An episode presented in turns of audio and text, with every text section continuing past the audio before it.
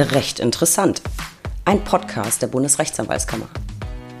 Ich bin Stefanie Bayrich, Pressesprecherin der BRAG und in der heutigen Folge geht es um das Thema Verstehmer, Juristen als Übersetzer und Vermittler. Ich begrüße euch alle ganz herzlich zur aktuellen Ausgabe unseres Podcasts. Heute möchte ich euch ein ganz großartiges Projekt vorstellen. Wir Anwälte kennen uns ja aus mit dem Gesetz, mit unserer Verfassung. Aber sollte nicht eigentlich jeder Mensch seine verfassungsmäßigen Rechte kennen? Klar, Meinungsfreiheit wird vor allem auf Facebook sehr, sehr gern bemüht. Aber wie sieht's aus mit dem Rest unserer Grundrechte? Eigentlich sollte doch jedes Kind darüber schon Bescheid wissen, oder? Und genau da setzt Grundgesetz Verstehen e.V. an. Und wir können alle mitmachen. Auch außerhalb unserer Kerntätigkeit können wir dazu beitragen, dass alle verstehen, wie unser Rechtsstaat eigentlich funktioniert. Und noch besser, solltet ihr da draußen Kinder haben, dann könnt ihr bzw. können eure Kids direkt von der Tätigkeit des Vereins profitieren. Und zwar ganz unabhängig davon, wie alt die Kids gerade sind. Wie erfahren wir heute? Ein ganz tolles Projekt, finde ich, über das ich unbedingt mit euch sprechen möchte. Und äh, sprechen möchte ich vor allem mit zwei engagierten Mädels, einer Anwältin aus einer Großkanzlei und einer Referendarin. Charlotte Sophie Unger und Laura Sophie Ochner von Grundgesetz Verstehen e.V. berichten über das Projekt und natürlich über ihren juristischen Arbeitsalltag, der von Start-ups und derzeit der Sitzungsvertretung bei der Staatsanwaltschaft bestimmt wird. Liebe Charlie, liebe Laura, ich freue mich riesig, dass ihr heute zugeschaltet seid und Zeit habt, ein wenig mit mir zu plaudern. Hi Steffi, ja, super gerne, total cool, dass wir hier sein können. Dankeschön. Ja, auch ein Hallo von meiner Seite und vielen Dank für die Einladung. Ja, immer gern. Liebe Mädels, ich stelle euch erstmal ganz kurz vor ich könnte es mir eigentlich einfach machen. Ne? Ich habe so gedacht, Charlotte Sophie und Laura Sophie bei meinem Namensgedächtnis könnte einfach immer nur Sophie sagen. Ähm, ich denke mal, damit verwirren wir aber unsere Lauscher da draußen. Also bleibe ich doch lieber bei euren ersten Vornamen. Charlie, du bist Anwältin bei CMS, einer Großkanzlei, und du bist zuständig für Startups und Venture Capital. Laura, du hast in Gießen studiert, ein LLM im Europarecht in Maastricht gemacht und durchläufst gerade deine Strafstation im Referendariat. Und ihr beide engagiert euch im Verein Grundgesetz verstehen. Finde ich ein super, super spannendes Projekt. Wie immer will ich zu Beginn aber von euch beiden erstmal wissen, warum habt ihr eigentlich Jura studiert? Charlie. Oh, ähm, ja, das hat irgendwie so zu meinem Skillset gepasst. Also ich war schon immer eine passionierte Lernerin, ähm, habe äh, ja sehr bookish eigentlich, wollte immer alles perfekt aus dem Schulbuch irgendwie in meinem Kopf haben und das hat mir dann später sehr beim Definitionen lernen geholfen. Ähm, genau und ich ähm, mochte schon immer den Umgang mit Sprache, Sprachen im Allgemeinen und mag es aber auch sehr gerne ordentlich. Irgendwie so ein bisschen, alles muss schön gegliedert sein, Ordnung ins Chaos bringen, Law and Order, love it. Ähm, genau, und dazu kommt irgendwie noch so ein leichter Fable für fürs Perform, irgendwie so ein bisschen ich mag gerne Schauspielerei ähm, oder einfach auf der Bühne stehen. Und äh, das war irgendwie so ein Cocktail aus Dingen, die mich dann zu Jura gebracht haben. Genau, ja. Das finde ich echt ein bisschen weird. Ich habe schon vieles gehört, aber nicht, ich habe Jura studiert, weil ich so gern lerne. Ich fand das das Allerschlimmste am ganzen Studium und am Referendariat. Aber gut, ne? Für mhm. jedes Tierchen, jedes Tierchen sein Pläsierchen. Genau. Ähm, Laura, Laura, was waren deine Gründe, Jura zu studieren? Was war deine Motivation? Lernst du auch so schrecklich gern? Also das Lernen war es definitiv nicht, aber ich hatte in der Oberstufe schon den Leistungskurs Gemeinschaftskunde und dementsprechend irgendwie viel, also viel Interesse an Recht und Politik.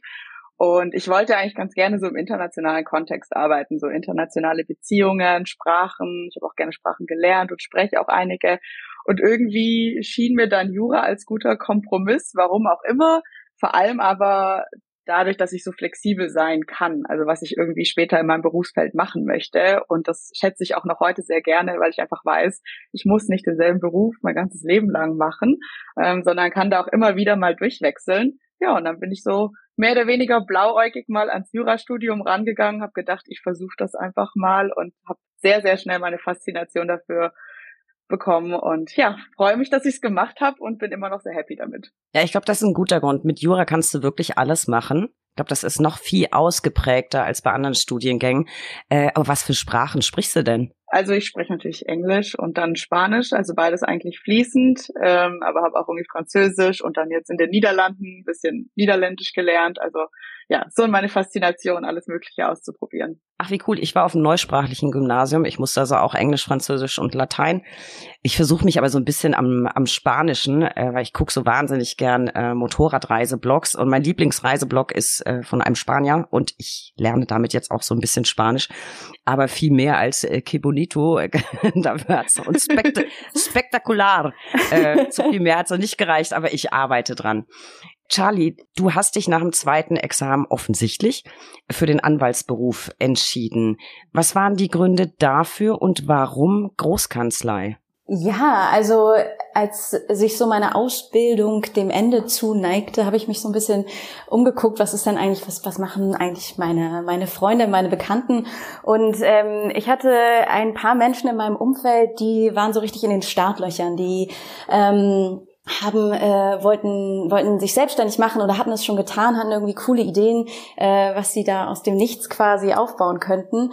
Ähm, aber in den Fällen war das Recht immer so ein bisschen äh, ein Hindernis, irgendwie so äh, schwer verständlich, ein bisschen undurchdringlich. Und ähm, ich hatte viel Gesellschaftsrecht schon gemacht, hatte auch ein paar Erfahrungen gesammelt in, in dem Bereich Startups. Und da dachte ich, ja, für, für Leute wie die, da kann ich Klarheit schaffen, da kann ich ähm, erklären, da kann ich begleiten und unterstützen. Und das war so ein bisschen, ähm, da war ich dann relativ schnell dann eben beim, beim Anwalt. Großkanzlei war ein bisschen ein Nebenprodukt. Äh, in Berlin äh, sind wir gesegnet mit ganz vielen tollen Kanzleien, die sich im Bereich Startups und Venture Capital tummeln. Ähm, aber ich hatte CMS schon vorher mal äh, in meinem Lebenslauf gehabt. Ich war Vimi in, bei CMS in Köln und meine damalige Chefin war dann so, naja, Charlotte, komm, klopf doch mal bei dem Berliner Team an, die sind nett. Und ja, sie waren sehr nett. Ähm, und wie so häufig ist es dann irgendwie das Team, ähm, was mich hierher gebracht hat. Und äh, ja, dann war das eben zufälligerweise CMS und Großkanzlei.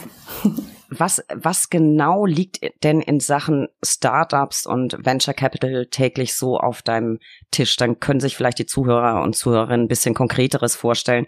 Also ich finde, Risikokapital klingt jetzt irgendwie erstmal ganz schrecklich, finde ich. Ähm, also für mich, Startup klingt dann irgendwie schon besser. Erzähl mal so ein bisschen, ähm, worum geht's in deinen Mandaten im Rahmen der Verschwiegenheitspflicht natürlich? Ja, genau. Worum geht's da am häufigsten? Ja, so ein bisschen uh, How to Become a Unicorn. Ich weiß nicht, ob, ihr das schon gehört habt. Die großen Unicorns, die irgendwie richtig wertvollen Startups, die dann da irgendwie in den, in den Schlagzeilen stehen. Nein, also ähm, Grob gesagt sind wir Vertragsgestalter und Interessensvermittler. Ähm, wir, vielleicht fange ich beim Startup an. Was ist es eigentlich? Startup ist nicht einfach nur jedes Unternehmen, was neu gegründet ist, sondern ähm, Startups versteht man eigentlich als junge Unternehmen, die irgendwie so eine innovative Idee haben, ähm, wo das Produkt irgendwie sehr schnell sehr groß werden kann, aber es ist nicht klar, ob es das jemals wird. Und ähm, da ist das immer das Problem, dass die klassischen Finanzierungsmöglichkeiten nicht bestehen. Also man kann nicht einfach bei der Bank anklopfen, weil die Bank sagt, was ist das? Ich kenne dieses Konzept nicht. Äh, die Wahrscheinlichkeit, dass es hier gelingt, äh, ist gering. Ähm, und du kannst mir keine Sicherheiten geben, Gründer, also äh, arrivederci. Ähm, genau. Und in dieser Nische, dieser Finanzierungslücke haben sich eben so ähm, Investoren äh, eingenistet quasi, die sagen, Gründer Gründer, ich finde deine Idee spannend, äh, ich glaube an dich, ich glaube an das Team. Und ähm, dann äh, werde ich mich jetzt einfach mit einem kleinen Anteil an deinem Unternehmen beteiligen. Mit dem Geld kannst du irgendwie gute Dinge machen, das Unternehmen groß werden lassen und dann am Ende können wir gemeinsam das Unternehmen für richtig viel Geld verkaufen. Also Win-Win. Und dieses Zusammenkommen zwischen Investor und Startup, da sind wir immer dabei. Das passiert in so einem Lebenszyklus von einem Startup häufiger.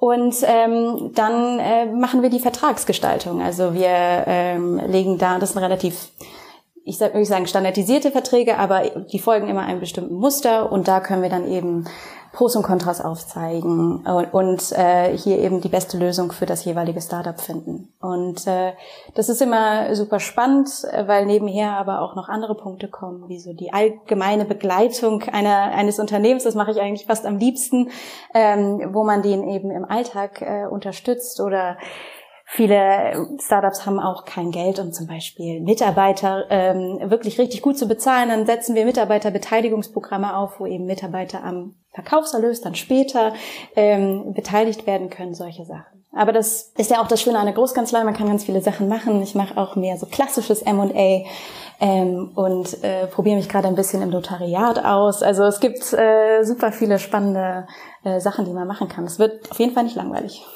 Klingt auf jeden Fall wirklich vielfältig. Und das Coole ist natürlich, wenn du so viel im Bereich Startups machst, du bist ja immer die Erste, die weiß, was demnächst dann auf den Markt kommt. Du hast ja einen Wissensvorsprung. Das ist ja, ja, das ist ja vielleicht auch gar nicht schlecht. Und da wir heute so eine Mädelsrunde sind und wir jetzt jemanden aus einer Großkanzlei haben und weil ich das einfach immer und immer wieder gefragt werde, wie hoch ist denn bei euch so der Frauenanteil, Charlie? Ah, die berühmte Jura-Antwort, es kommt drauf an. Ähm, also äh, in meinem Team, wir bestehen aus äh, sechseinhalb Personen. Die andere Hälfte, die Fehlenhälfte ist in einem anderen Team noch zugeordnet. Und da sind wir anderthalb Frauen. Das ist natürlich nicht zu viel. Ähm, wenn ich jetzt aber auf meine Senioritätsstufe in der Kanzlei schaue, da habe ich mir so ein paar Daten abgefragt. Da sind wir so bei 54 tatsächlich, 54 Prozent Frauen, also ein paar mehr Frauen als Männer.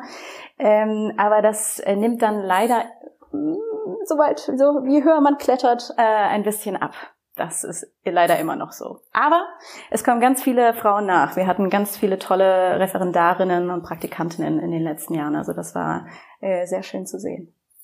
Ja, Frauenanteil in der Anwaltschaft steigt stetig, langsam aber stetig, auch nachzugucken in unserer aktuellen Mitgliederstatistik. Die verlinke ich nochmal hier in den Show Notes. Und bevor ich jetzt gleich zu Laura komme, muss ich natürlich eine Frage noch stellen. Charlie, die hat im weitesten Sinn auch was mit deiner Anwaltstätigkeit zu tun.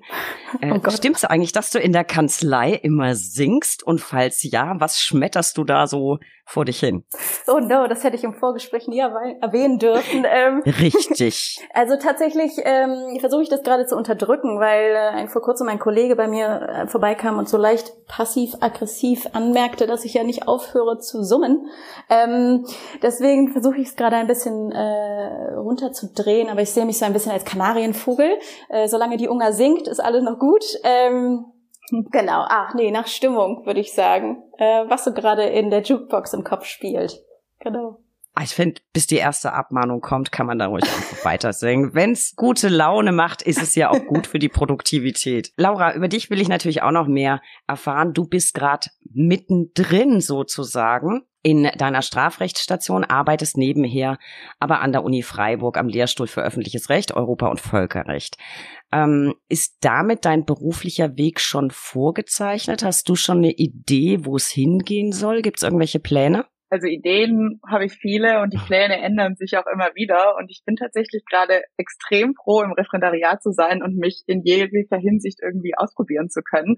Ähm, jetzt zum Beispiel in der Strafstation. Ich war ehrlich gesagt im Studium kein großer Fan von Strafrecht. Ich fand die Theorie und Dogmatik dahinter eher langweilig. Ja, ähm, aber dann äh, jetzt, seit ich bei der Staatsanwaltschaft bin und irgendwie auch Sitzungsvertretung mache, bin ich irgendwie total begeistert und so Strafrecht in der Praxis einfach noch was ganz anderes und auch was mich über, irgendwie überrascht hat. Aber so mein beruflicher Weg geht dann doch irgendwie in der öffentlich-rechtlichen Schiene und wahrscheinlich auch sehr in die europäische Schiene. Also ich kann mir sehr gut vorstellen, irgendwie vielleicht später mal für die EU zu arbeiten. Ich werde meine Verwaltungsstation bei der Europäischen Kommission machen äh, und da im oh. Bereich Umwelt. Also das ist so, sag ich mal, was die letzten Jahre so ein bisschen mein Schwerpunkt wurde, neben Grund- und Menschenrechten. Also das ähm, kann ich mir sehr gut vorstellen. Ich habe große Erwartungen, aber ich weiß es letztlich noch nicht. Also ich bin offen für alles. Na, jetzt warte mal, ich meine, du bist seit März, glaube ich, ähm, bei der Staatsanwaltschaft. Vielleicht verliebst du dich so unsterblich dann doch noch ins Strafrecht. Wir werden sehen, was Strafrecht ist irgendwie schon der heiße Scheiß. Und es macht wirklich viel Spaß, oder? Macht dir die Sitzungsvertretung viel Spaß? Ähm, auf jeden Fall. Also ist natürlich auch irgendwie Zeitaufwand, aber wenn man dann selber da einfach mal stehen darf in dieser schönen schwarzen Robe ne? und äh, sich dann überlegen, oh Mist, jetzt muss ich gleich plädieren, äh, was sage ich denn da eigentlich, was was muss ich nochmal beantragen? Ähm, ja, dieses ins kalte Wasser geworfen zu werden, finde ich eigentlich, das finde ich durch das durchweg im Ref einfach super. Und ja, mir macht einfach wirklich Spaß. Hätte ich, hätte ich nie gedacht. Das war echt meine Lieblingsstation und das Plädieren fand ich immer das Großartigste. Mein Problem war nur, eine Robe zu finden, weil ich so furchtbar klein bin. Es sah immer irgendwie so ein bisschen, die war immer zu nah am Boden bei mir. Ähm, aber das sah man hinter den Tischen ja nicht so ganz. Ich, ich hab's geliebt. So, und was machst du jetzt schwerpunktmäßig in deinem Job an der Uni? Was, was für eine Tätigkeit übst du da genau aus? Womit befasst du dich so? Ähm, also ich unterstütze vor allem viel in der Lehre und da im Europarecht und auch im Verfassungsrecht. Ähm, je nachdem, welche Lehrveranstaltungen wir da gerade haben, aber vor allem die europarechtlichen Veranstaltungen unterstütze ich in der Konzeption, ähm, in der Vorbereitung, der Betreuung der Studierenden. Dann habe ich auch selber meine eigene Arbeitsgemeinschaft, die ich leite, jetzt dieses Semester auch im Europarecht. Letztes Semester hatte ich noch äh, Grundrechte gemacht und jetzt freue ich mich sehr, dass ich auch mal Europarecht unterrichten darf, da es ja doch irgendwie so mein, mein Schwerpunkt ist. Ähm, aber ansonsten natürlich auch so in der Wissenschaft und Forschung, also irgendwie an Aufsätzen mitarbeiten oder Themen vorbereiten, dann ähm, für meine Chefin. Genau, da mache ich so Allround, was irgendwie am Lehrstuhl irgendwie anfällt, was man sich da unter der Wissentätigkeit vorstellt. Aber vor allem viel Lehre und das macht mir extrem viel Spaß.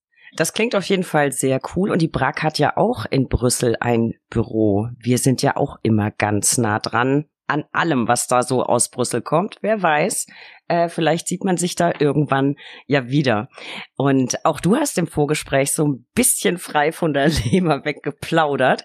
Deswegen muss ich bei dir natürlich auch noch nachhaken. Ich weiß, du hast einen grünen Daumen. Lebst du den nur privat aus oder profitiert auch die Uni davon? Sind alle Uniflure in Freiburg jetzt völlig grün? Also privat auf jeden Fall. Mein Zimmer ist ähm, teilweise ein Dschungel und auch bei unseren Meetings von, von GGV ist immer so, ach, da ist die, die grüne Pflanze im Hintergrund. Das ist schon das Markenzeichen geworden. Ähm, mein Büro hier tatsächlich am Lehrstuhl ist ziemlich grün geworden. Ihr seht das jetzt natürlich nicht in der Aufzeichnung, aber die anderen sehen es, dass da im Hintergrund im Regal ein paar Pflänzchen stehen, die hier auch äh, schön wachsen und gedeihen. Also die ganze Uni ist noch nicht voll, aber das eigene Büro ist auf jeden Fall begrünt. Ich habe früher tatsächlich, als ich noch einen Balkon hatte, auch viel Pflanzen gehabt. Ich liebe aber Orchideen. Nur da läuft's wirklich immer darauf hinaus. Ich sehe eine, ich kauf sie mir und denk, na Schnucki, komm mit nach Hause zu mir zum Sterben. Irgendwie mit Orchideen funktioniert das bei mir einfach nicht. So, jetzt gehen wir mal in Medias Res. Ihr arbeitet ja beide nicht nur juristisch, sondern ihr engagiert euch vor allem juristisch. Lasst uns also über das Grundgesetz sprechen, beziehungsweise über euren Verein. Der ist, glaube ich, seit Oktober 22 eingetragen. Entstanden ist die Idee, wenn ich es recht gelesen habe, aber in einer WG-Küche. Nehmt uns doch mal so ein bisschen mit in die Konzept- und Entstehungsphase. Welche WG war das? Wer kam auf die Idee? Warum? Erzählt mal so ein bisschen. Ja, also leider war es nicht unsere WG, oder Laura? Das wäre auch schön. Ähm, ja. Sondern wir müssen da äh, die Lorbeeren abgeben an unsere Gründer, an Mathis, Markus und eine andere Laura. Ähm, und zwar haben die 2019, 2020 in Edinburgh in Schottland ähm, ihren Master gemacht und äh, sind zufälligerweise in eine WG gezogen. Ähm, und äh, die Uni hatte damals ähm, ein aus, ausgeschrieben oder oder beworben äh, das Programm der äh, Clinton Global Initiative University. Äh, das ist irgendwie ein, ein Mentoren- und Netzwerkprogramm der äh, Clinton Foundation und ähm, da die beschäftigen sich eben mit ähm, Konzepten für soziale Projekte, also die ähm, äh, sagen äh, oder geben Studenten die Möglichkeit, ähm, ihre Konzepte vorzustellen, sich damit zu bewerben und äh, die werden dann eben belohnt mit so einem Mentoring, äh, Mentoring-Programm und der Möglichkeit, sich mit anderen Leuten zu vernetzen, die da auch äh, ähnlich gesinnt sind. Genau. Und äh, das haben die drei so zur, ähm, zum Anlass genommen, haben sich zusammengesetzt in ihrer WG, wahrscheinlich mit ein bisschen Vino oder äh, ein kleines Bierchen, so wie ich sie kenne, und ähm, haben dann äh, darüber nachgedacht. Und ähm, wenn ich das von den richtig verstanden habe, war eigentlich der Anfang, ähm, dass sie sich gerne ähm, um die Bekämpfung von Fake News äh, bemühen würden und darum ein Konzept aufbauen wollten.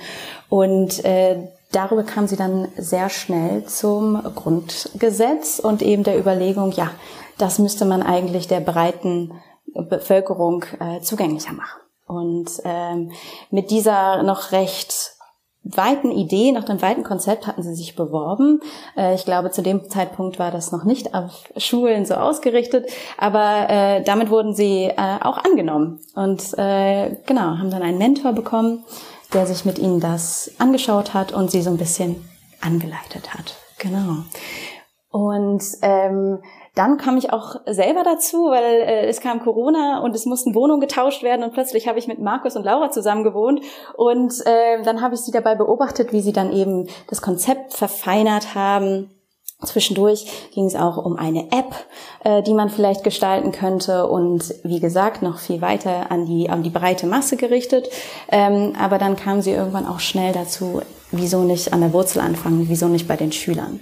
Und ähm, Genau, das äh, war super schön zu beobachten. Die ähm, beiden, Markus und Laura, saßen dann bei uns auf dem Sofa, haben dann mit Markus, ähm, äh, mit Mathis über, über Teams gesprochen und haben eben dann ihre Webseite aufgebaut, ähm, das, das Konzept weiterentwickelt, den Blog angelegt ähm, und irgendwann, irgendwann haben sie dann gesagt, äh, Freunde, wollt ihr mitmachen? Und ich so, ja! Ähm, und äh, genau, dann waren wir eine kleine Truppe, die eben dann wirklich Social Media aufgesetzt haben, die die den Blog bestückt haben mit den ersten Sachen und die dann eben das erste Unterrichtskonzept zur Meinungsfreiheit gestaltet haben. Ich finde auf jeden Fall eine phänomenale Idee, weil ich glaube, unsere Verfassung ist so wichtig und man sieht es gerade dieser Tage, wenn man nach Israel schaut, so besonders es sollte eigentlich jeder darüber Bescheid wissen. Deswegen finde ich es ein ganz, ganz großartiges Projekt. Das finde nicht nur ich. Ihr habt nämlich 2021 auch einen Preis gewonnen, den die Bundeszentrale für politische Bildung auslobt. Und das bei ziemlich großer Konkurrenz, wie ich meine. Äh, erzähl mal ein bisschen. Ja, also das äh, war wirklich noch, da waren wir ganz am Anfang und äh, dann haben wir eben mitbekommen, ach, das Bundesverfassungsgericht wird 70 Jahre alt und darüber wurde eben dieser Preis von der Bundeszentrale für politische Bildung ähm, zur Stärkung der Demokratie ausgegeben und ähm, richtete sich eben wirklich an Projekte, die sich für und mit den Grundrechten engagieren. Ähm, und es war eine sehr schöne Erfahrung, sich da auch ähm, äh, mal durchzuklicken durch die ganzen anderen tollen Projekte, die, die es gab. Ich glaube, es waren äh, über 180 Projekte sogar, unterschiedliche Größen. Man konnte sich dann eben auch einer bestimmten Kategorie zuordnen. Wir waren eben noch sehr klein, ähm, aber äh, wir, wo, wir waren unter den 15 äh, Preisträgern am Ende. Äh, das war total schön. Es hat uns natürlich auch einen Boost gegeben, auch schon meine erste Plattform und die Möglichkeit, sich mit anderen Projekten auszutauschen. Das war sehr, sehr cool ähm, und äh, wir waren auch sehr stolz. Genau. Wir ist Plural oder wir ist Plural, ich bin mir immer nicht sicher, wie man es ausspricht, äh, war, war, war der Preis, genau. Da habt ihr auch allen Anlass, stolz zu sein. Ich finde es ein ganz großartiger Erfolg. Charlie, wie du dazu gekommen bist, haben wir jetzt gerade schon gehört. Laura, wie bist du denn auf den Verein gekommen? Wie bist du dazu gekommen? Äh, ich bin so ein bisschen später dazu gestoßen. Das war dann im Frühjahr 2021 und zwar eine ehemalige Kollegin aus der Kanzlei. Also ich habe zwischen Studium und LLM in der Großkanzlei noch gearbeitet und die war schon mit bei Grundgesetz verstehen dabei und die hat dann einfach auf LinkedIn hatte sie so einen Beitrag geteilt und ich fand die Idee und das Konzept großartig und hatte selber schon länger diese Überlegung so gerade in den Zeiten oder in den Corona-Zeiten, als irgendwie Meinungsfreiheit und vor allem die Dimensionen der Grundrechte sehr verzerrt dargestellt wurden, dass Grundrechte ja ähm, hier eingeschränkt würden und dass ja alles gar nicht geht, ähm, war ich so, das ist so wichtig, darüber aufzuklären. Und dann hatte ich sie damals einfach angeschrieben und gemeint so, hey, was macht ihr denn da eigentlich konkret? Kann ich da irgendwie mitmachen? Und ich weiß noch, sie hat mir eine relativ lange WhatsApp-Sprachnachricht geschickt und dieses ganze Konzept vorgestellt und sehr begeistert davon gesprochen und meinte so, ja, mach mit, schreib uns eine Mail. Und ja, so bin ich dann im Frühjahr 2021 da dazugekommen. So, und jetzt wollen wir natürlich noch ein bisschen mehr über den Verein wissen. Was das Ziel ist, ganz grob wissen wir schon, aber vielleicht könnte das noch so ein bisschen genauer beschreiben. Was genau ist das Ziel und wie verfolgt ihr dieses Ziel? Ihr habt schon gesagt, es war ursprünglich breit angelegt, dann später ein bisschen auf Schulen fokussiert. Erzähl mal so ein bisschen, Laura. Ja, also wie es schon mehrfach jetzt durchgeklungen ist, unser Ziel, das Grundgesetz einfach und verständlich zu erklären. Wir wollen einfach, dass jede Person weiß, was Grundrechte sind, was ihre, seine Grundrechte sind, wie Grundrechte funktionieren, aber natürlich auch im Allgemeinen, wie ist der Staat aufgebaut, wie funktioniert der Staat. Wir halten so unsere Verfassung, das Grundgesetz irgendwie das höchste und wichtigste Gut, aber dabei wissen die wenigsten Menschen tatsächlich, was da irgendwie drin steht und selbst wenn sie sich mal angeschaut haben, was das tatsächlich im Konkreten bedeutet. Und ähm, wir wissen es ja selber auch so aus dem Studium, Recht ist auch eine sehr eigene Sprache und für die wenigsten irgendwie leicht zugänglich oder gar verständlich, wenn man nicht äh, so ein ganzes Jurastudium absolviert hat. Und da setzen wir eben an, das Grundgesetz einfach unverständlich zu erklären und es jeder Person irgendwie zugänglich zu machen und das möglichst frühzeitig. Und wir machen das, indem wir unsere eigenen Unterrichtsmaterialien zum Grundgesetz entwerfen, vor allem zu den Grundrechten jetzt erstmal primär, aber wir sind auch dabei, das quasi auf die Staatsorganisation und den Staatsaufbau auszubauen. Ähm, und damit gehen wir an Schulen. Also unsere sogenannten Bildungscoaches, das sind diejenigen Juristinnen, die dann tatsächlich in die Schule gehen und dann als externe Gäste in einer Doppelstunde bei einem Projekttag diese von uns konzipierte Unterrichtseinheit zu einem Grundrecht, ähm, zum Grundgesetz eben unterrichten. Und das machen wir mittlerweile auch schon deutschlandweit. Also wir haben uns da auch schon ein bisschen, bisschen ausgebreitet, waren in verschiedenen Schulen, in verschiedenen Klassen.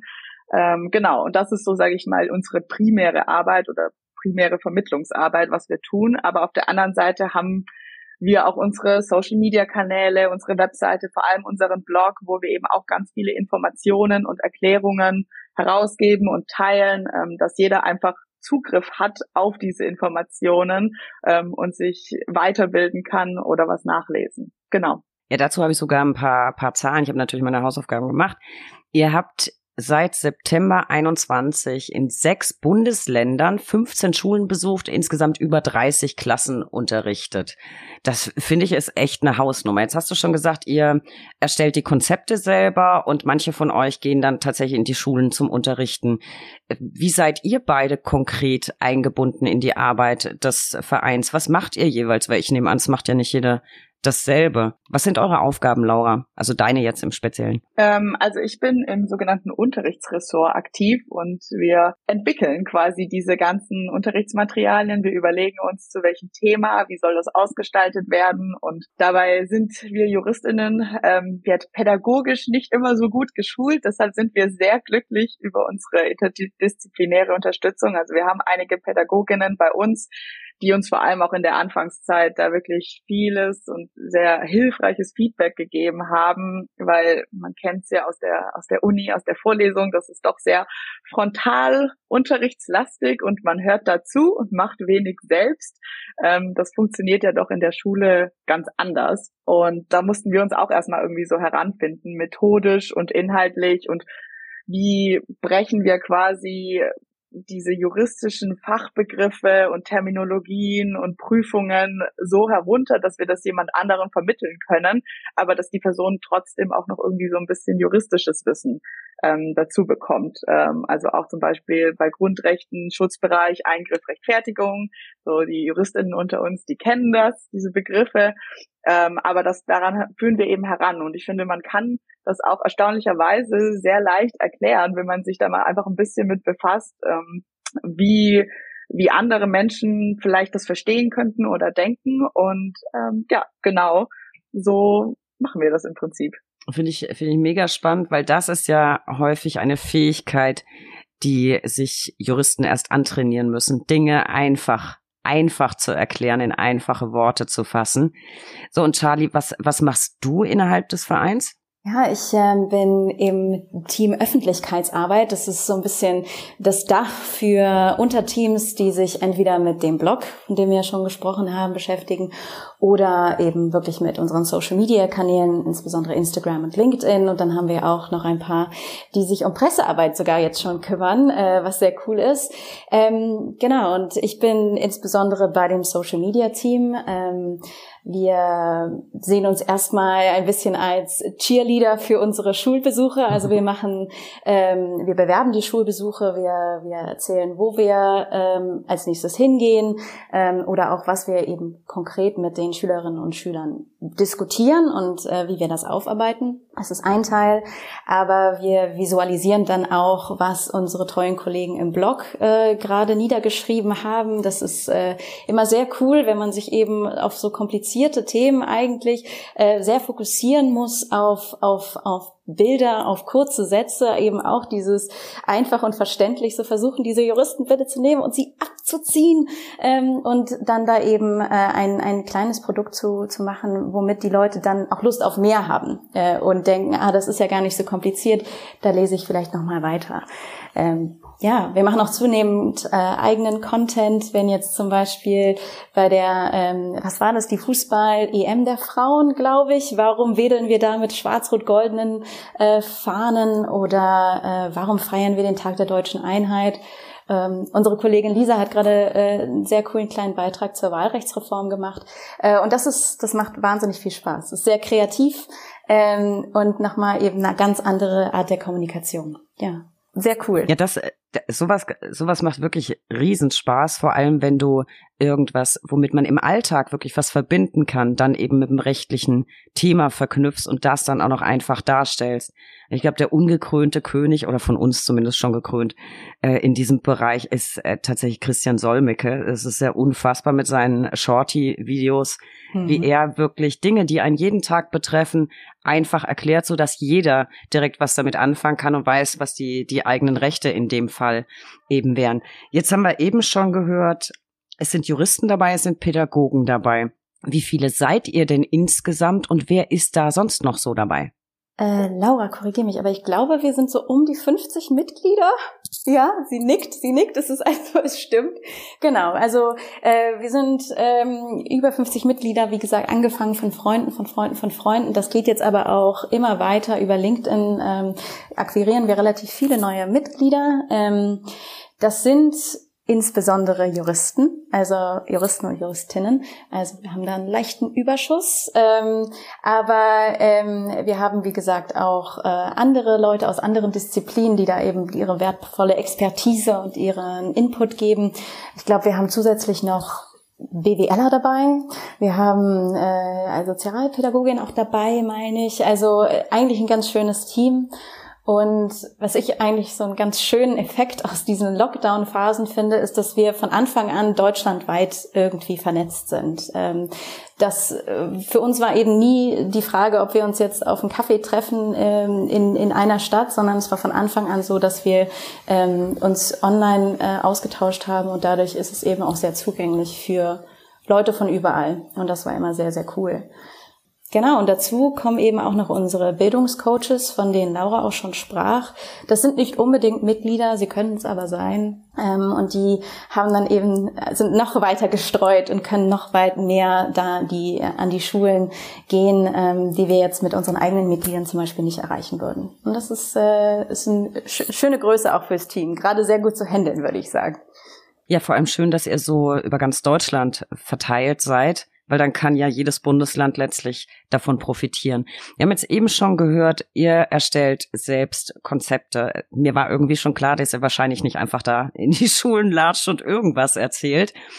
Aber nehmt uns mal mit in so einen in so einen Schulbesuch oder zu so einem Schulbesuch? Beschränkt ihr euch auf bestimmte Jahrgangsstufen oder wer kann eben von euch so einen Unterricht bekommen und was genau erzählt ihr da? Lasst uns mal so ein bisschen teilhaben, damit man sich ein bisschen was vorstellen kann. Hm, also die Schulen kamen teilweise auf uns zu oder wir sind auf die Schulen zugegangen und dann war so eben die Frage, okay, was können wir inhaltlich machen, was bietet sich für die Klassenstufe, für den Lehrplan etc. an und mittlerweile haben wir ja so ein kleines Repertoire an Unterrichtskonzepten entwickelt, so dass wir das quasi auch anbieten können und sagen so, da haben wir was für die und die Klassenstufe.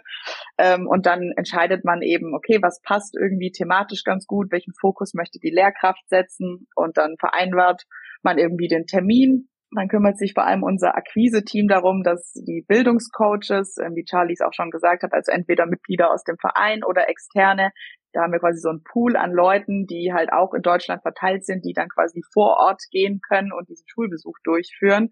Ähm, die, die koordinieren das letztlich, dass die da hingehen und wir aus dem Unterrichtsteam sind dann wiederum auch verantwortlich, die zu schulen, die in den Materialien einzuweisen und so weiter.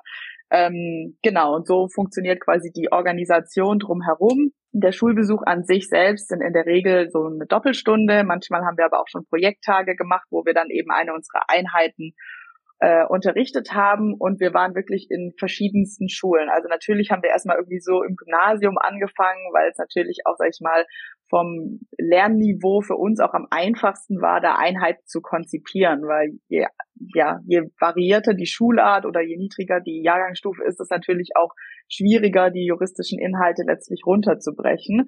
Ähm, deshalb haben wir dann so in irgendwie Klasse 9, 10 Oberstufe im Gymnasium angefangen mit den ersten Einheiten, sind aber mittlerweile auch schon in achten Klassen einer Gesamtschule, Realschule, auch in einer inklusiven Klasse gewesen und das hat wunderbar funktioniert und es ist wirklich ja ganz toll, was da so an, an Resonanz kommt. Genau, also das ist so im, im Groben der Schulbesuch und wo wir da bisher so waren.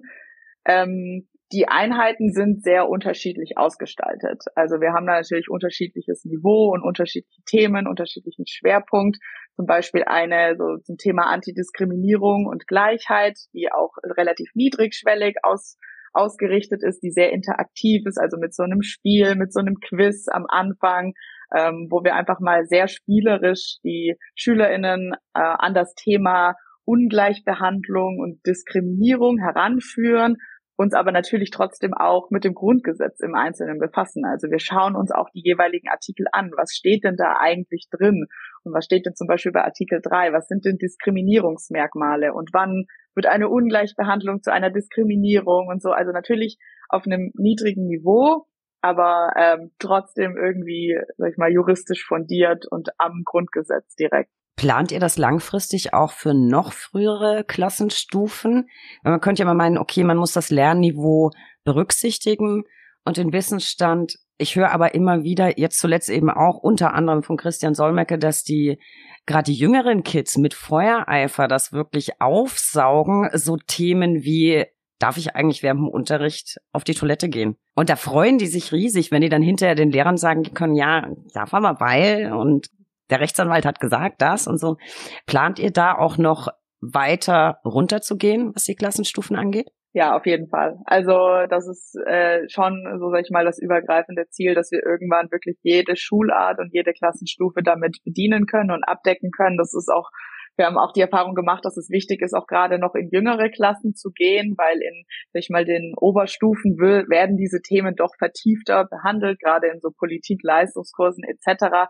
Da sind wir natürlich noch mal so eine schöne juristisch vertiefende Ergänzung, aber so die richtige Aufklärungsarbeit und Informationsarbeit machen wir natürlich in den jüngeren den Stufen und da sind wir auch dran, da brauchen wir aber vor allem die pädagogische Unterstützung, dass wir Klar. das äh, methodisch und inhaltlich so aufbereiten können, dass da auch tatsächlich was ankommt. Ähm, genau, das ist natürlich ein bisschen mehr, mehr Arbeit, aber das wird und das ist so, so ein stetiger Prozess, aber auf jeden Fall das Ziel. Ich glaube auch, dass mehr Arbeit ist, aber ich glaube, die Begeisterungsfähigkeit ist dafür umso größer und dann macht es wahrscheinlich auch vielleicht sogar noch mehr Spaß. Wie ist denn so die Resonanz? Wie kommt es bei den, bei den Schülern an? Sind die alle gleich ganz begeistert dabei oder hängt das auch so ein bisschen von der Altersstufe ab? Oder stehen die euch vielleicht am Anfang auch mal ein bisschen kritisch gegenüber und man muss dann sich das erstmal erarbeiten? Erzähl mal so. Äh, also bisher war die Resonanz immer sehr positiv. Es ist aber natürlich, wie du sagst, doch altersabhängig. Also man merkt schon den Unterschied so in der neunten Klasse, wo auch viele andere Themen der Fokus sind als jetzt irgendwie Schule und irgendwie was zum Grundgesetz.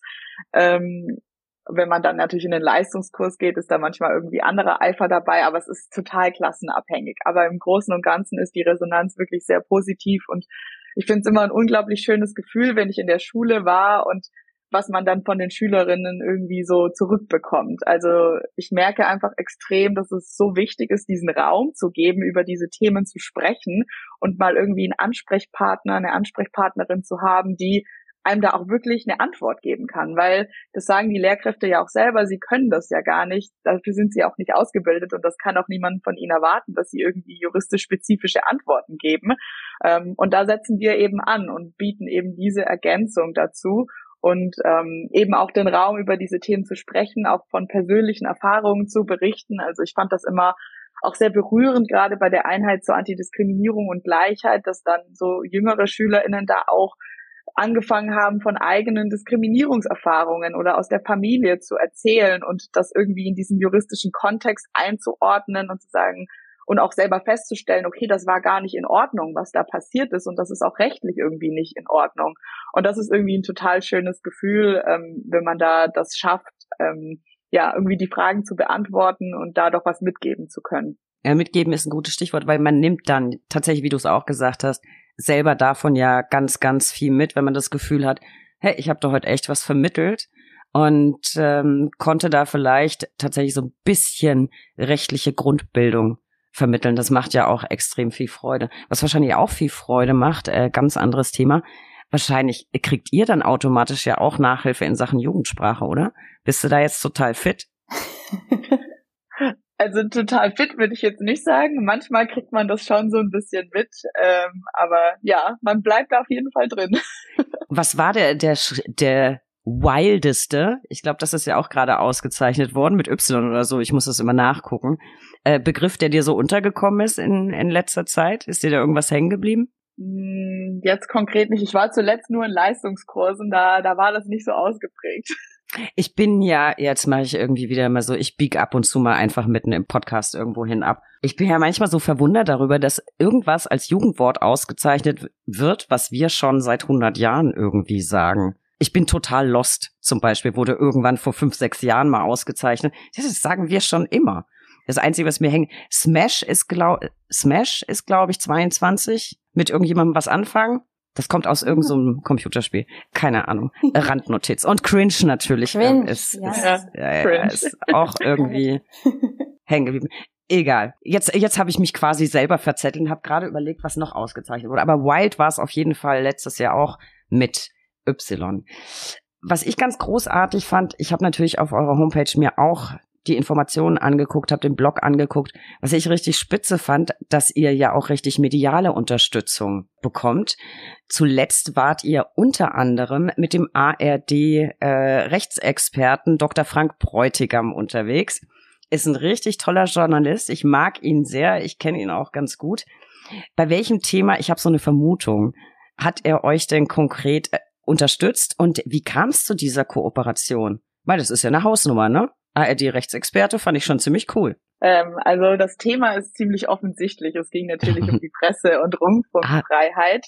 Ähm, die Kooperation ist so entstanden, dass dadurch, dass Frank Bräutigam für Planet Schule ja auch ähm, Materialien entwickelt für Lehrkräfte zum, zum Grundgesetz ähm, und zum Recht im Allgemeinen. Und ähm, einer aus unserem Social Media Team, die Lisa, die hat auf LinkedIn einen Beitrag von einem Mitarbeiter von Frank Bräutigam gesehen, wo er was zu Planet Schule gepostet hat und sie hat einfach mal drunter kommentiert, so, hey, wir sind von Grundgesetz verstehen, wir machen das und das, irgendwie hätten sie Interesse an einer Kooperation oder sich irgendwie mal auszutauschen zu dem Thema, weil wir ja doch da irgendwie Überschneidungspunkte haben. Und ja, daraufhin äh, hat sich der Mitarbeiter direkt bei uns gemeldet und äh, Frank Bräutigam war auch ganz begeistert von uns. Lustigerweise ähm, kannte er uns schon oder hat zumindest von uns schon gehört. Wir haben ja vorhin von Virus Plural, von dem Preis gesprochen. Ähm, das hat er natürlich auch mitverfolgt und hat da quasi von uns schon mal gehört gehabt, sodass unser Ruf uns da ein bisschen vorausgeeilt ist. Genau, und so kam es dann quasi zu einem Kennenlernen, Kooperationsgespräch ähm, wo wir mal so überlegt haben, wie könnten wir vielleicht eine Kooperation machen und zu welchem Thema. Das war dann natürlich relativ schnell klar, Rundfunk- und Pressefreiheit. Und dann haben wir da innerhalb weniger Monate quasi ein Konzept erarbeitet, eine Unterrichtseinheit uns überlegt und dann auch den Schulkontakt hier nach Freiburg ähm, genutzt, sodass Frank Bräutigam aus Karlsruhe dann auch tatsächlich persönlich mit zu dem Schulbesuch kam und wir diese Unterrichtsstunde in Kooperation unterrichtet haben. Also den einen Teil haben dann wir von Grundgesetz verstehen gemacht und den zweiten Teil mit unseren Materialien hat er dann unterrichtet, aber natürlich auch noch ganz viel von seiner Arbeit ähm, als Rechtsjournalist ähm, erzählt und so Einblicke in die Rechtsredaktion gegeben und ja, das war wirklich, also auch für mich ein persönliches Highlight, äh, ihn auch mal so persönlich zu sehen. Man kennt ja die Stimme oder das Gesicht so aus dem Fernsehen und ja. wenn die Person einem dann ähm, gegenübersteht, ist es doch nochmal was anderes, aber er ist einfach ein sehr lockerer, entspannter, sympathischer Typ Und ähm, es hat total viel Spaß gemacht. Die SchülerInnen waren super motiviert, die haben auch tolle Fragen gestellt, denen hat's richtig gut gefallen. Also ja, war ganz cool, dass wir da diese Kooperation irgendwie jetzt in die Wege geleitet haben und das auch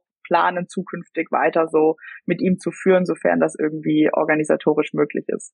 Ach klasse, nee, ich glaube auch, dass er jemand ist, der das richtig, richtig gut kann. Und ich finde, man hört das halt immer gleich, ne? Hört, kommt vom Fernsehen, vom Radio, hat ja schon die Stimme dafür und spricht auch entsprechend. Das merkst du ja sofort. Ich finde das auch, ich hätte das auch ganz cool gefunden. Habt ihr außer mit, mit Frank Bräutigam noch, noch ähnliche Kooperationen geplant? Oder wünscht ihr euch weitere in, in diesem Stil, Charlie? Also, äh, Steffi, wenn du äh, möchtest. Also, es ist ach so, ich, ach Gott, jetzt halt mir voll das Ei gelegt.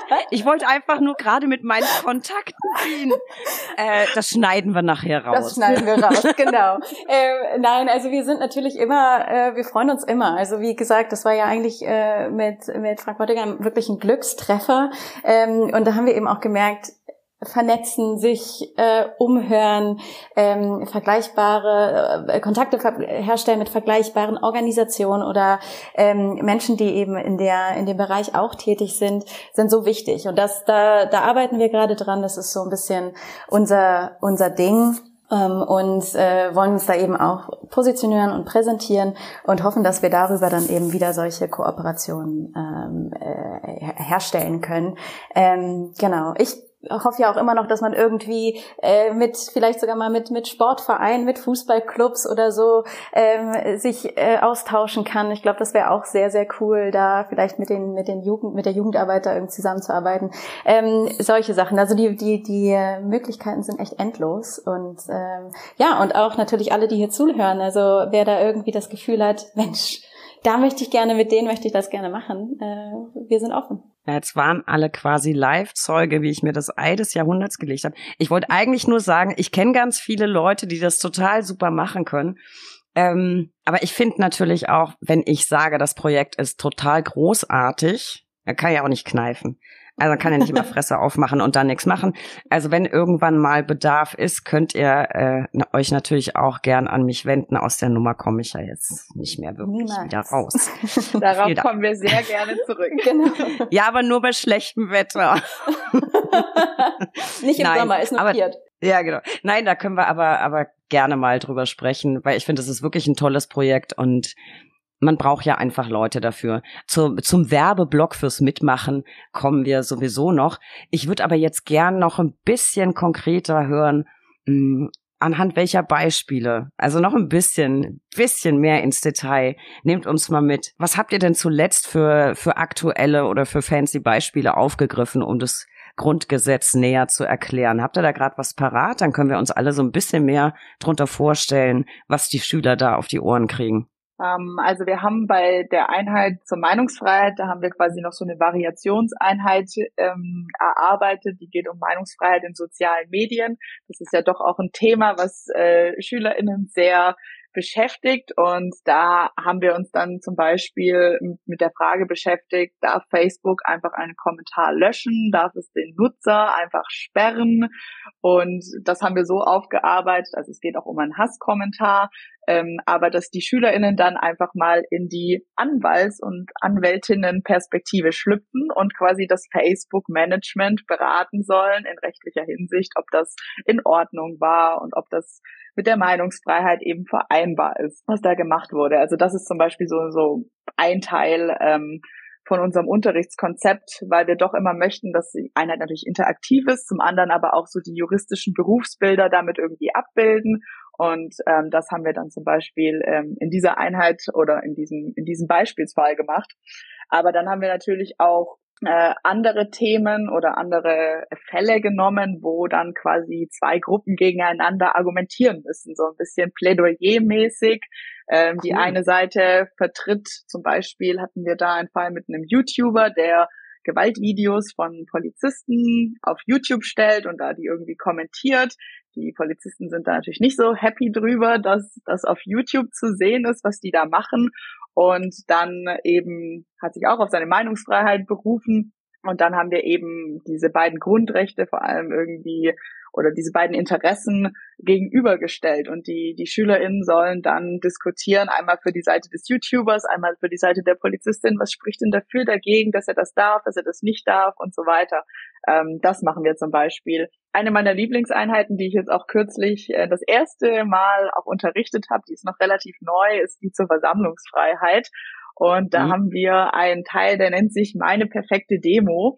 Und die SchülerInnen dürfen ihre eigene Demo planen. Und das ist total cool. Ähm, also es hat sich auch super bewährt, weil die kriegen quasi diesen Anmeldebogen. Wir haben so einen fiktiven Anmeldebogen kreiert, wie das die Versammlungsbehörde auch ausgeben würde, äh, wo die sich überlegen, okay, wofür soll die Demo stattfinden? So ein Aufzug, zu welchem Thema? Und das ähm, ist auch so ein bisschen das Highlight, weil man ja auch nicht weiß, welche Themen da tatsächlich kommen. Aber es ist total spannend zu sehen, welche Themen die SchülerInnen denn irgendwie so beschäftigen. Und äh, wir hatten natürlich irgendwie alles von Klimakrise bis Frieden bis hin zu das Schulgebäude unter Denkmalschutz stellen, bis hin jetzt letztlich ähm, ein Mietendeckel für Studierende und sozial Schwache oder die Schule soll später anfangen. Also es ist hervorragend, was, was sie sich dabei ausdenken und da selber in diese Rolle schlüpfen.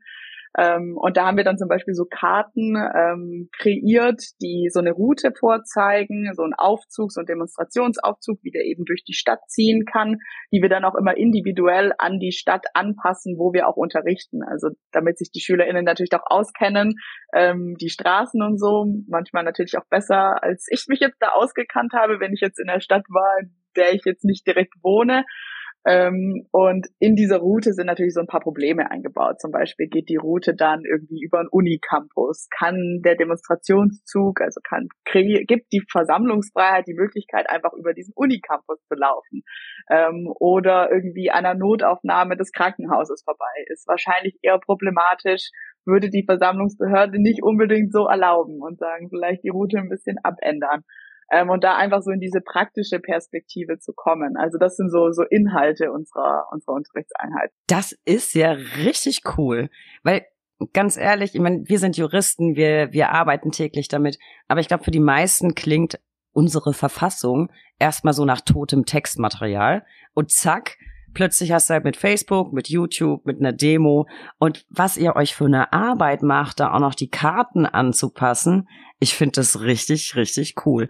Zeit ist ein gutes Stichwort. Wie viel Zeit investiert ihr beide so pro Woche, pro Monat? Weil das klingt mir nach ziemlich viel Arbeit.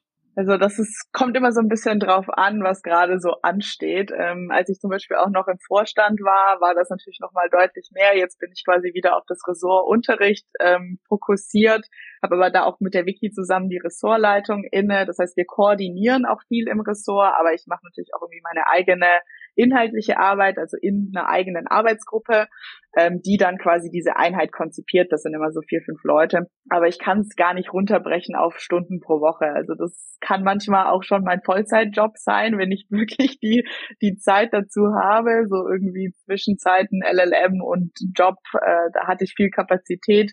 Aber manchmal ist es dann vielleicht auch irgendwie ein Meeting, eine Stunde in der Woche. Also es ist, ist ganz unterschiedlich. Aber so für ein Unterrichtskonzept kann ich es auch nicht genau sagen, weil das immer ein bisschen davon abhängt, ob wir schon einen konkreten Termin für einen Schulbesuch zu dem Thema haben. Und wenn es dann irgendwie schnell gehen muss, dann schaffen wir das auch mal irgendwie so in ein, zwei Monaten, da das komplette Konzept auf die Beine zu stellen.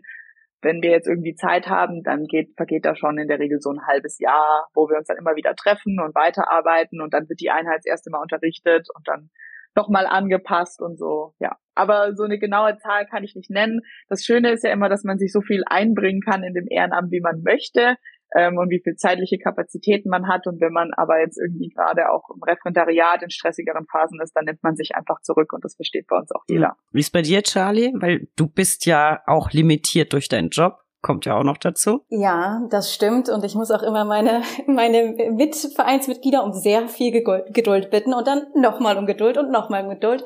Ähm, aber das ist, äh, deswegen bin ich aber auch zum Beispiel Teil des Social Media Teams, wo man das eben noch ein bisschen besser machen kann als zum Beispiel im Unterrichtskonzept, wo man sich ja doch dann irgendwie zusammen immer treffen muss und sich abstimmen muss.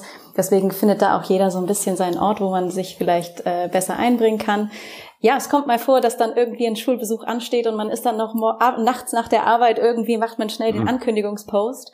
Ähm, aber ja, wie, wie, wie Laura es auch sagt, ähm, ganz genau festlegen kann ich's kann ich's nicht. Aber ähm, ja, also ähm, so ein Post oder wenn man sich das gut überlegt, dauert das auch mal einen Tag oder sowas. Ähm, da geht dann das Wochenende vielleicht ein bisschen für drauf. Aber das muss man muss man abstimmen. Das muss kann man mit seinen äh, Vereinsmitgliedern besprechen. Ähm, aber es fluktuiert ganz. Ist das ein richtiges Wort? Ja. Es äh, es, es ist ganz unterschiedlich. Genau.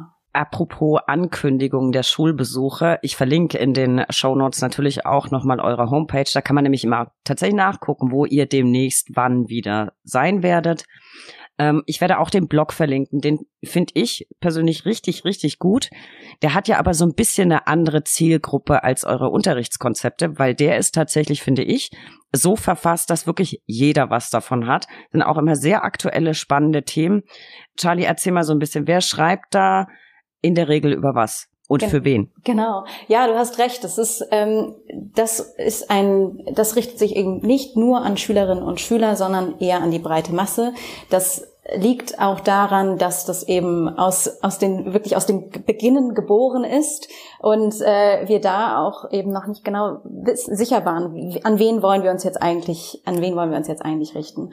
Und ähm, am Anfang war es auch noch ein bisschen die Idee, dass wir eben über den Blog zeigen, wir können was. Ähm, dass sozusagen Lehrerinnen und Lehrer, die mit uns an Schulen äh, oder die an unseren Schulbesuchen äh, interessiert sind, dass die auf unsere Website gehen können und sagen können, ah, hier, hier schreiben Leute, die kennen sich damit auch wirklich aus.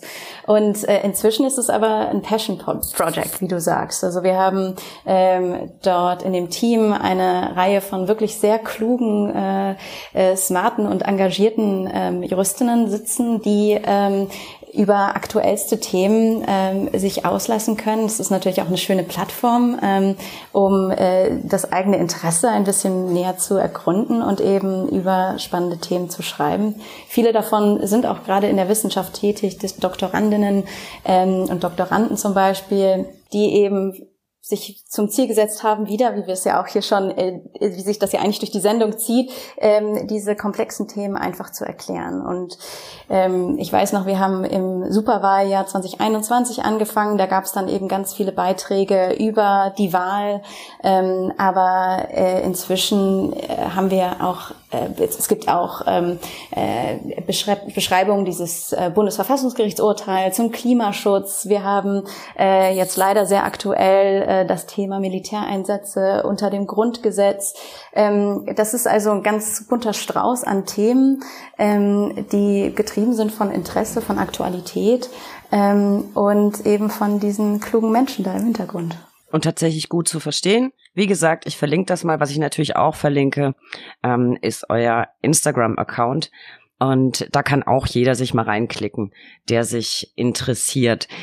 So, ich habe es ja schon gesagt, ich finde eure Initiative und euer Engagement wirklich großartig für alle, die meiner Meinung sind. Und das werden einige sein. Wie kann ich denn Mitglied werden bei euch? Kann ich nur aktives Mitglied werden? Kann ich auch passives Mitglied werden, wie kann man euch auf welche Weise unterstützen. Ich meine, eine Möglichkeit ist natürlich, euch in Podcast einzuladen und dann gleich verhaften zu lassen.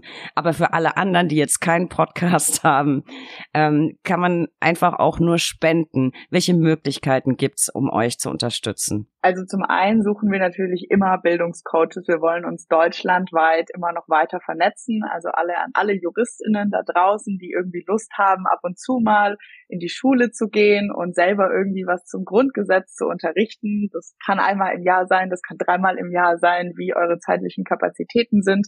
Ähm, da freuen wir uns natürlich über eine Anfrage. Da seid ihr auch kein Mitglied im Verein, sondern ihr seid quasi nur in diesem Bildungspool, ähm, äh, Bildungscoaches-Pool und wir fragen euch dann eben an, wenn da irgendwie konkret ein Schulbesuch ansteht. Ähm, ansonsten freuen wir uns natürlich auch immer über neue Vereinsmitglieder und intern können wir da auch immer ähm, jegliche Unterstützung gebrauchen, vor allem unser Akquise-Team. Ähm, die sind verantwortlich für die Schulkoordination. Also die sind so letztlich dieses Bindeglied zwischen Schulkontakt und intern bei uns und Coaches und die vernetzen irgendwie alles so zusammen.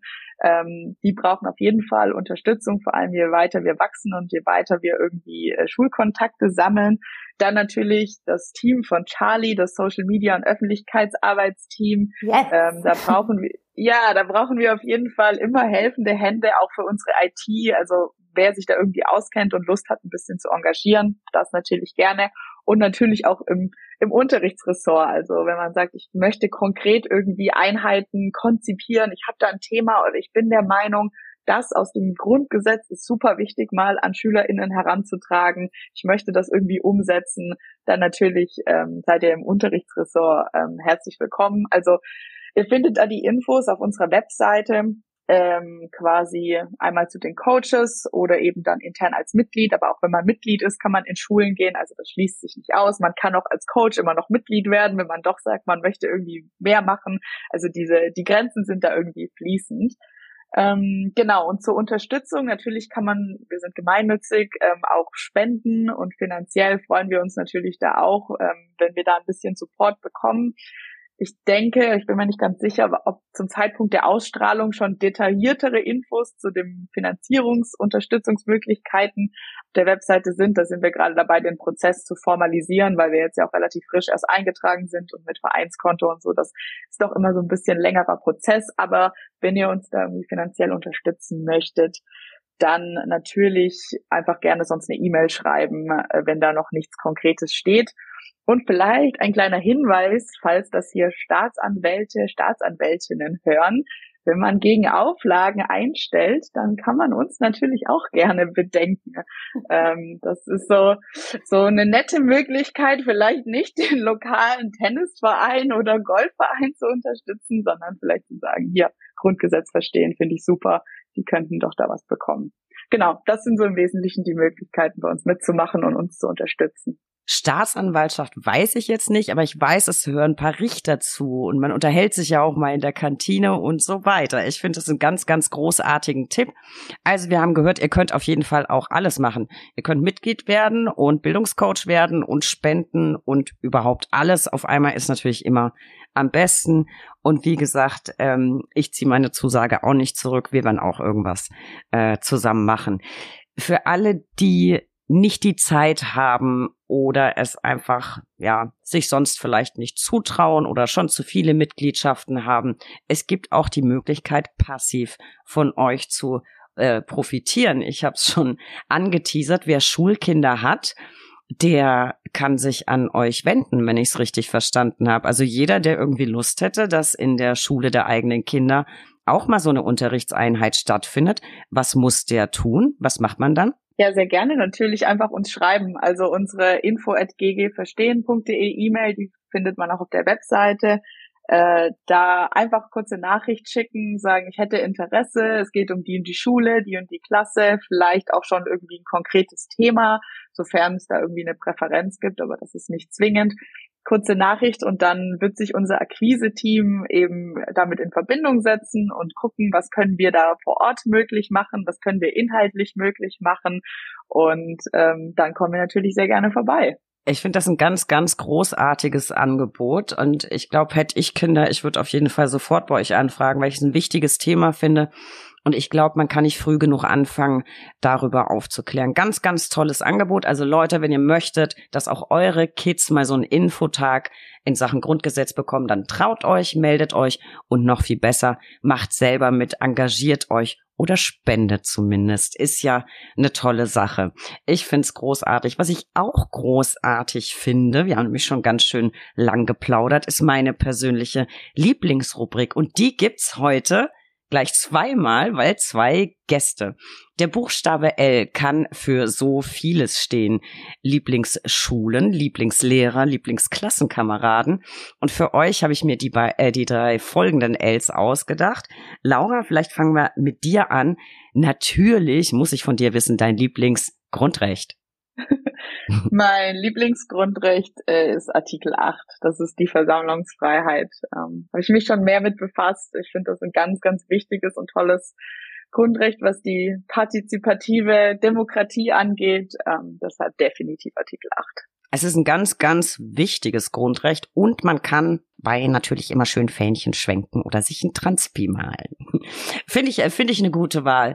Wenn du dich nicht juristisch engagierst in diesem wundervollen Verein oder arbeitest, was machst du dann am liebsten in deiner Freizeit? Hm, ich gehe am liebsten zum Schwimmen oder bin einfach in der Natur. Also ich wohne ja in Freiburg und hier im Schwarzwald bietet sich das natürlich hervorragend an, viel draußen zu sein. Also ja. Schwimmen und Natur würde ich als meine Lieblingsfreizeitbeschäftigung bezeichnen. Ja, draußen sein ist echt schön. Mir fehlt das ein bisschen. Ich bin sonst ja auch Balkon- oder Terrassenmensch. Äh, hier in Berlin ist sowas Luxus, aber ich, naja, nicht so ganz umweltfreundlich, aber ich fahre dann halt gern raus. Ähm, und bade dann im Wald, allerdings mit, mit Helm auf dem Kopf.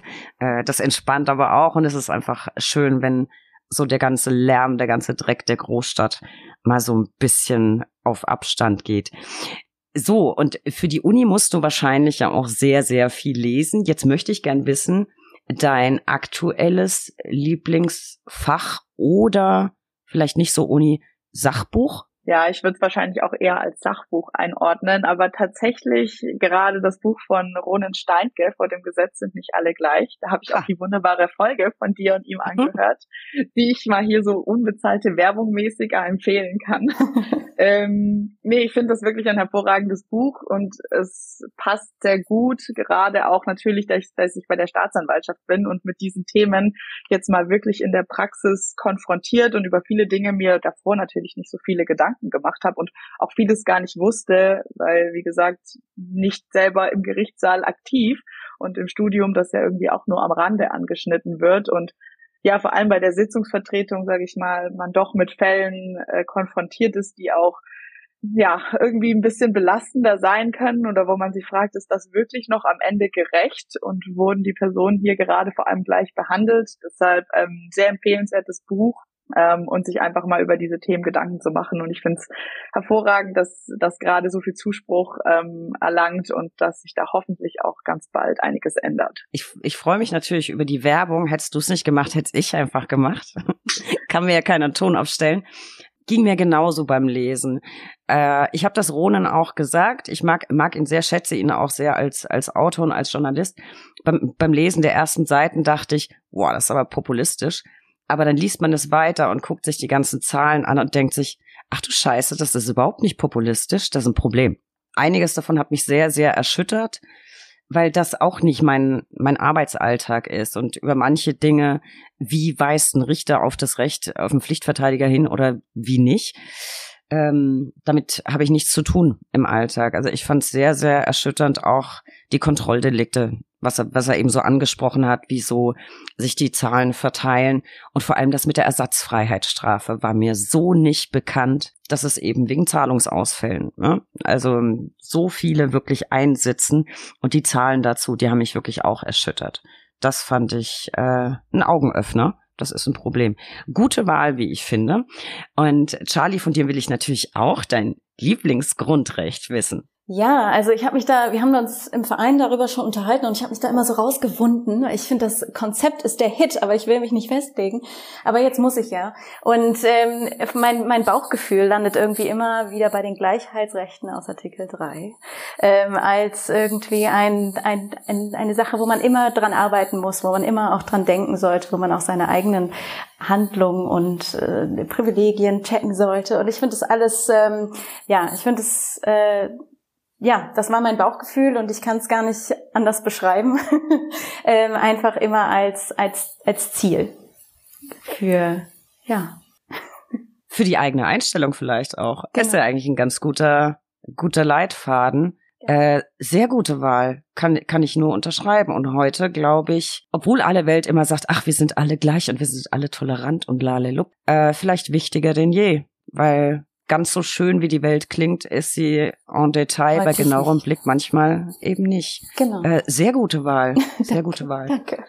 Dann ja, also ich muss immer, äh, ist ja nicht so, dass du meiner meiner Zustimmung bedarfst, aber ich teile das einfach und dann sage ich das immer ja, gleich ich hatte so. ein bisschen eine ein bisschen schlaflose Nacht, weil ich mich nicht entscheiden konnte und dann äh, genau ist das jetzt ja auch so ein bisschen aus dem Bauch heraus, äh, aber das ist ja auch nicht schlecht. Bauchgefühl ist sowieso Was ganz, ganz Wichtiges. Mhm. Sollten wir viel, viel öfter drauf hören.